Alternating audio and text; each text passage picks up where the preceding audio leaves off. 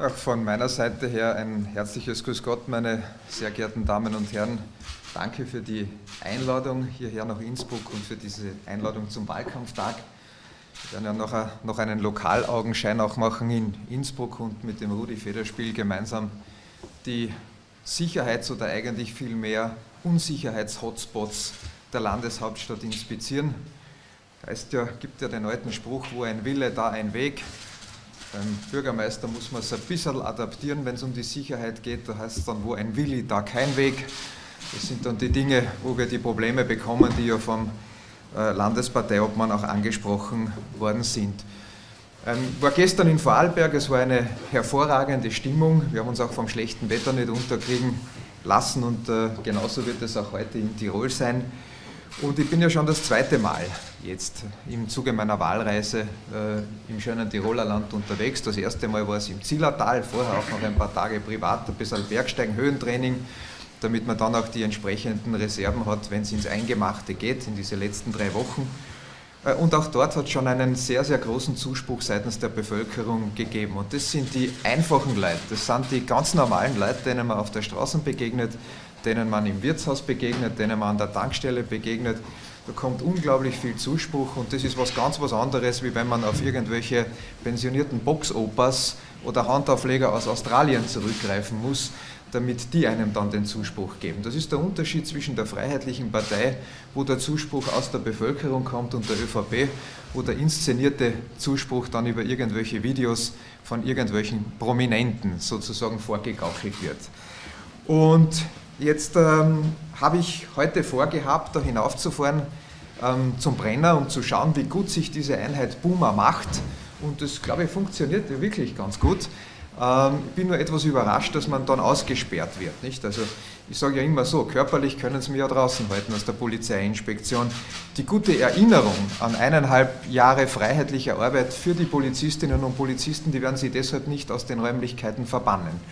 Äh, aber man staunt dann schon, dass so etwas überhaupt möglich ist. Denn das hat es äh, Jahre und Jahrzehnte nicht gegeben in diesem Land. Ja, da sind die Schwarzen ein- und ausgelaufen im Zuge von irgendwelchen Wahlen, insbesondere auch bei Nationalratswahlen. Und argumentiert hat man das immer damit, dass es ja so wichtig ist, dass die Polizei einen unmittelbaren Draht auch zu den Volksvertretern hat, weil woher sollen denn die Volksvertreter ansonsten wissen, wo die Polizei dann der Schuh drückt.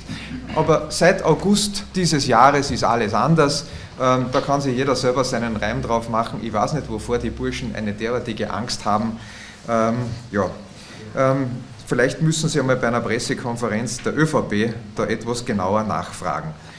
Ähm, jetzt äh, haben wir das Programm ein wenig umgestaltet, auch kein Problem, und äh, werden uns in Innsbruck, wie gesagt, die äh, Unsicherheitshotspots ansehen. Auch ein Wort zum Thema Asylantenheim. Da gibt es ja Vorfälle, die alles andere als wünschenswert sind. Ähm, und da gibt es vor allem dann auch eine Form der politischen Kommunikation, die alles andere als transparent ist. Ähm, ganz das Gegenteil von dem, was man immer behauptet zu sein, transparent und ehrlich im Umgang mit der Information der Bevölkerung, ist man dort vorgegangen. In Wahrheit hat man versucht zu vertuschen, dass es Ärger nicht mehr geht. Und äh, das Wort Asylantenheim kann man ja in, oder diese beiden Worte kann man ja in zwei äh, Arten schreiben. Einmal zusammen, das ist dann das, was wir in Innsbruck haben, und ich schreibe es lieber getrennt. Zuerst Asylanten und dann Heim, damit dann auch die Stoßrichtung klar wird, mit der wir unsere Asylpolitik machen. Und ich sage das ganz bewusst, ähm, weil immer so viel auch diskutiert wird über die Frage der Ausreisezentren. Ähm, das bringt nämlich genau auch diese Stoßrichtung zum Ausdruck. Und ich glaube schon, ähm, dass wir da richtig gelegen sind, auch mit dieser Umbenennung. Und hinter der Umbenennung ist ja eine Änderung des Konzepts gestanden, dass wir diejenigen, von denen wir ganz genau wissen, dass sie überhaupt keine Aussicht äh, auf Erfolg haben in ihrem Asylverfahren, weil äh, sie aus sicheren Staaten kommen und so weiter und so weiter, wo wir also wissen, es macht überhaupt keinen Sinn, sie in die Bundesländer hinauszuschicken, damit wir sie dann von dort wieder zurückholen, dass wir die eben dort in diesem Ausreisezentrum behalten und von dort dann die Rückreise organisieren. Früher hat man so gemacht, die waren zunächst im Einreisezentrum, dann sind sie in die Bundesländer hinaus und dann sind sie wieder zurück zur Ausreise und diesen Weg haben wir abgekürzt und ich glaube, dass das etwas gewesen ist, was im Interesse der eigenen Bevölkerung war. Aber meine sehr geehrten Damen und Herren, gekommen bin ich vor allem deshalb, weil äh, ich warnen möchte, auch hier in Tirol und gerade hier in Tirol vor einer schwarz-grünen oder schwarz-grün-pinken Koalition nach dem Wahltag. Das ist nämlich etwas, was in der Luft liegt, das wird von Tag zu Tag realistischer ähm, und man muss den Leuten immer erklären, was das dann auch bedeutet, ähm, wenn die Regierung durch eine solche Koalition nach links kippt. Und jetzt soll man nicht so tun, als ob das ein Modell wäre, das ausgeschlossen ist. Ich bin heute da durch die Stadt gefahren, da hängen überall die Kurzplakate. Und auf diesen Kurzplakaten steht drauf Klarheit schaffen. Jetzt weiß jeder, äh, dass der Kurz Bundeskanzler wird, das ist schon klar. Aber die Klarheit, die er uns nicht gibt, das ist die Frage, mit wem will er die Koalition eingehen. Ähm, da eiert er herum, da hält er sich jede Option offen und das ist eine gefährliche Drohung für die österreichische Bevölkerung. Hier wollen wir also Klarheit von der ÖVP. Wir haben diese Klarheit bereits zum Ausdruck gebracht, weil wir gesagt haben, wir wollen diese erfolgreiche Koalition fortsetzen und da gibt es sehr, sehr viel zu tun. Wir waren erst mit einem Drittel, würde ich sagen, unseres Regierungsprogrammes überhaupt durch und wenn der Peter sagt, ähm, dass teilweise im Land noch äh, wenig Wahlkampfstimmung ist, dann glaube ich, hängt das damit zusammen, dass die Leute kein Verständnis dafür haben, dass überhaupt gewählt wird. Ähm, das ist ja das Hauptproblem, dass man sagt, wir haben eine Wahl, die wir eigentlich nicht wollen, weil wir eine Regierung hatten, von der wir gern hätten, dass sie weiterarbeitet. Und da muss man die Unehrlichkeit der ÖVP eben aufzeigen. Von Klarheit zu reden äh, und gleichzeitig in der Koalitionsfrage so unklar zu sein, wie man nur unklar sein kann von einem Beibehalten des Kurses zu reden, was ja wohl nur heißen kann, dass man so weitermacht, wie wir es im Regierungsprogramm vereinbart hätten und gleichzeitig sich alle anderen Optionen offen zu lassen, einen Linkschwenk quasi sich offen zu halten, wo man sich dann nur anschauen muss, was das bedeutet. Das würde dann bedeuten, dass wir keine Umweltpolitik mit einem Hausverstand machen, sondern dass man mit teilnimmt mit einer nach links gekippten ÖVP bei dieser ganzen Klimahysterie, Stichwort CO2-Steuer, wo man zwar keinen vernünftigen Beitrag zur Besserung des Weltklimas äh, leistet, wo man gar nichts retten kann mit dieser Steuerbelastung, aber wo man einmal mehr die Pendler und die Autofahrer zur Kasse bittet, wahrscheinlich dafür, um andere Budgetdefizite und Budgetlöcher zu stopfen. Das würde bedeuten, dass wir in der Asylpolitik natürlich ganz massive Rückschritte machen. Die Debatte geht eh in die Richtung, da ist ja der Herr Landeshauptmann Blatter auch ein Beitragstäter, wenn es um die Frage etwa der Lehrverhältnisse äh, geht. Äh, da hat dann sozusagen das Recht, den Wirtschaftsinteressen zu folgen, das ist dann die ÖVP-Variante des Ganzen, wenn man sagt, dass du ein Lehrverhältnis egal welcher dubiose Verein dann auch diese Lehrlingsausbildung organisiert, da gibt es ja abenteuerliche Dinge, äh, wenn durch das dann ein aufrechter oder ein aufrecht negativer, rechtskräftig negativer Asylbescheid ausgehebelt werden soll. Das ist das Ende der Rechtsstaatlichkeit, um die sich angeblich alle so viele Sorgen machen. Und es ist auch ein absoluter Blödsinn zu sagen, jetzt lassen wir die Leute es dann zuerst fertig machen und wenn dann ein negativer Asylbescheid kommt, dann schieben wir trotzdem ab. Das werden die Ersten sein, die das befürworten, die dann sagen, na na, das können wir nicht machen, weil jetzt haben wir ja das Geld in die Ausbildung investiert und jetzt müssen sie da bleiben. Dann kriegen sie hinten nach eine Aufenthaltsgenehmigung drauf und dann passiert das, was in Deutschland passiert ist. Ähm, dann kriegt man keinen von denen mehr raus, weil dann schlägt der Artikel 8 der Menschenrechtskonvention zu. Dann haben sie alle ihre familiären Bande, dann haben sie Freundschaften geschlossen und ähnliches und dann ist eine Abschiebung unzumutbar. Und so versucht man Stück für Stück das Rad der Zeit zurückzudrehen wenn es einen, dieses Kippen nach links gibt, zu Grün, zu Neos, dann kann man auch sicher sein, dass es neue Belastungen geben wird. Wenn es eine Koalition mit der SPÖ gibt, die macht ja ohnehin keinen Hehl draus, dann kommt die Totensteuer wieder ins Spiel, denn die Erbschaftssteuer ist nichts anderes als eine Totensteuer, das ist der Griff ins Leichenhemd. Nicht einmal davor äh, genieren sie sich die, die Roten in ihrer unendlichen Gier. Ähm, ja, und äh, dann gibt es auch eine weichere Gangart bei der Mindestsicherung. Da sehen wir ja jetzt schon, dass die Bereitschaft nicht besonders ausgeprägt ist, die jetzt existierende Inländerdiskriminierung, die wir zurückgedrängt haben, die dann auch tatsächlich umzusetzen. Dann werden sie uns dort auch noch umfallen. Das würde in Tirol besonders wehtun. Ich habe mir die Zahlen einmal angeschaut. In Tirol haben wir derzeit 9.300 Mindestsicherungsbezieher, davon 2000, äh, 2082 glaube ich, aus Syrien, dann 703 aus Afghanistan, 540 aus äh, sind Somalier und so geht es dann weiter. 379 sind Iraker, 370 kommen aus Russland, äh, 309 aus der Türkei und da frage ich mich schon, ob das, ob das das Ziel gewesen ist ähm, das man erreichen wollte, als man die Mindestsicherung als soziales Sicherungsinstrument in Österreich eingeführt hat.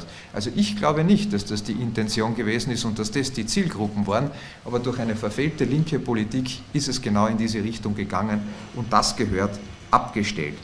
Rückschritte sind zu erwarten bei einem Linkskippen von Kurz im Bereich der Sicherheitspolitik, also insbesondere auch, wo es um die Polizei geht. Da wird ja jetzt schon alles rückgängig gemacht, was man rückgängig machen kann. Die Rekrutierungsoffensive ist gestoppt, eine funktionierende, mannstoppende Munition, die es dringend braucht, wird nicht beschafft, die Polizeiposten werden zugesperrt. Ich habe immer gesagt, äh, unter mir als Innenminister wird kein einziger Polizeiposten zugesperrt, sondern, sondern wenn, dann sperren wir neue auf. Das ist auch das, was wir brauchen. Und da sieht man, dass es eine gefährliche Entwicklung ist und warum die richtige Entscheidung für diejenigen, die es gut meinen mit der Sicherheit Österreichs, am 29. September nur die Freiheitliche Partei sein kann. Das ist ganz einfach. Je stärker die Freiheitliche Partei ist, desto geringer sind die Begehrlichkeiten der ÖVP in eine andere Richtung zu gehen und desto stärker können wir die ÖVP auch daran erinnern, was wir in diesem gemeinsamen Programm 2017 Alles Gute für Österreich vereinbart haben. Und lassen Sie mich noch zwei Dinge konkret ansprechen, wo es um den Sicherheits- und um den Justizbereich geht, wo ich glaube, dass wir Nachschärfungsbedarf haben. Zum einen, ähm, die äh, Justiz jammert ja immer darüber, ähm, dass man relativ wenig Geld zur Verfügung hat. Gleichzeitig ähm, wird dort mit einem System gearbeitet, äh, wo die Häftlinge bei medizinischen Behandlungen nach dem Privatpatiententarif abgerechnet werden. Das heißt also, wenn du heute ein Häftling in Österreich bist, wirst du gleich behandelt wie ein Privatpatient, was ein absoluter Wahnsinn ist, weil die Kosten in diesem Bereich explodieren. Und da gibt es nicht wenige, die den Aufenthalt im Häfen dann dafür nutzen, sich einer Generalsanierung zu unterziehen. Da kriegst du neue Hüften, da kannst du dir alle Dinge machen lassen. Nur bei der Zahnbehandlung ist noch nicht so weit, aber das ist aus meiner Sicht eine vollkommen falsche Weichenstellung. Also medizinische Behandlung wie ein Privatpatient, dann gibt es glaube ich sieben oder acht Menüs äh, im Häfen, vom Vegan bis ich weiß nicht was, ja, kann man sich dann alles aussuchen und das ist aus meiner Sicht eine Form der Kuscheljustiz, äh, die der Vergangenheit angehören muss. Also wenn man im Häfen ist, dann soll man schon merken, dass man sich im Häfen befindet und nicht auch noch eine Situation haben, dass einem besser geht wie vorher, was für viele die, äh, von denen, die dort drinnen sitzen, dann auch tatsächlich der Fall ist. Deshalb eine Umstellung des Systems. Wir haben uns die Kosten einmal angeschaut. Im Jahr 2018 waren das äh, für die Steiermark, weil dort ist ja ein großer Häfen mit Graz-Kalau, ähm, waren das 7,8 ähm, Millionen Euro, die wir dafür ausgegeben haben für diese Privattarife. Das heißt, pro Häftling, der in der Gesundheitsbehandlung drinnen gewesen ist, hat es im Jahr 7.747 Euro im Schnitt gekostet. So, und jetzt schauen wir uns die Gesundheitsversorgung der österreichischen Bevölkerung an, wo du ewig warten musst, dass du einen Arzttarif kriegst, ja, ähm, wo du in Wahrheit manchmal, weil die Ärzte selber nicht mehr nachkommen, im Schnellverfahren durch die Praxis geschoben wirst. Und dann sage ich wirklich, da ist der Schwerpunkt falsch gesetzt, das gehört korrigiert und das würden wir machen. Immerhin, ich glaube, da kommt was zusammen. Österreichweit haben wir 9000 Gefangene. Übrigens auch dort haben die Ausländer schon die Mehrheit.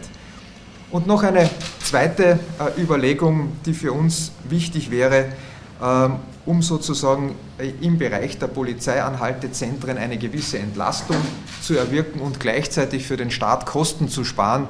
Das Modell, ich nenne das immer äh, Schwitzen statt Sitzen. Das heißt, dass es dort, wo es darum geht, Ersatzfreiheitsstrafen abzusitzen, dass man dieses Modell ändert dass also nicht jemand, der, eine äh, der sozusagen eine Geldforderung äh, nicht zahlen kann, dann in eine äh, Ersatzfreiheitsstrafe geht. Das kostet einen Haufen Geld, das kostet mehr als 120 Euro pro Tag pro Häftling. Da ist es, glaube ich, viel, viel sinnvoller, wenn wir das System umdrehen und diese Leute in die gemeinnützige Tätigkeit bringen. Das heißt, die sollen dort nicht sitzen, sondern die sollen eine sinnvolle gemeinnützige Tätigkeit machen. Da gibt es viel zu tun.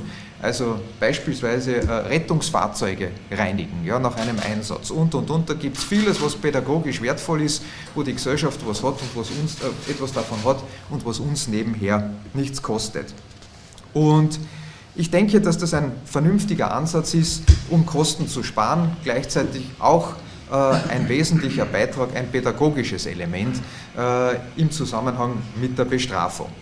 Insgesamt, meine sehr geehrten Damen und Herren, noch einmal, ähm, ich glaube, es ist wichtig darauf hinzuweisen, dass der 29. September ein Lostag ist. äh, ein Lostag für Österreich nicht nur äh, für die nächsten ein, zwei, drei Jahre, sondern für die kommenden Generationen. Und äh, ich bin ja froh darüber, dass im Bereich der Klimadebatte die politischen Parteien quer durch verstanden haben, ähm, dass man jetzt Maßnahmen setzen muss, damit in Jahren und in Jahrzehnten entsprechende positive Folgewirkungen erzielt werden und sich ein negativer Trend nicht fortsetzt. Ähm, es ist aber auch wichtig, das in anderen Bereichen zu tun, zum Beispiel dort, wo es um Heimat geht, wo es um Identität geht, wo es um den Schutz unserer Kultur, unserer Werte geht. Auch dort muss man diese Weichenstellungen vornehmen, damit man unserer Heimat nicht verlustig geht, damit die Österreicher nicht langsam aber sicher Fremde in der eigenen Heimat werden. Die Entwicklungen sind bedenklich, insbesondere in den Ballungsräumen. Und ich glaube, man muss auch dort, wo es ums Schuldenmachen geht, und das ist eine Spezialität der Linken, ähm, diese Strategie auch einschlagen und auch dort weiterdenken, an morgen und dann übermorgen, weil die Schulden, die heute gemacht werden, ähm, das sind die Belastungen von morgen und von übermorgen und die fallen alle nur unseren Kindern und Kindeskindern auf den Kopf. Vielen Dank für die Ausführungen. Gibt es äh, Fragen?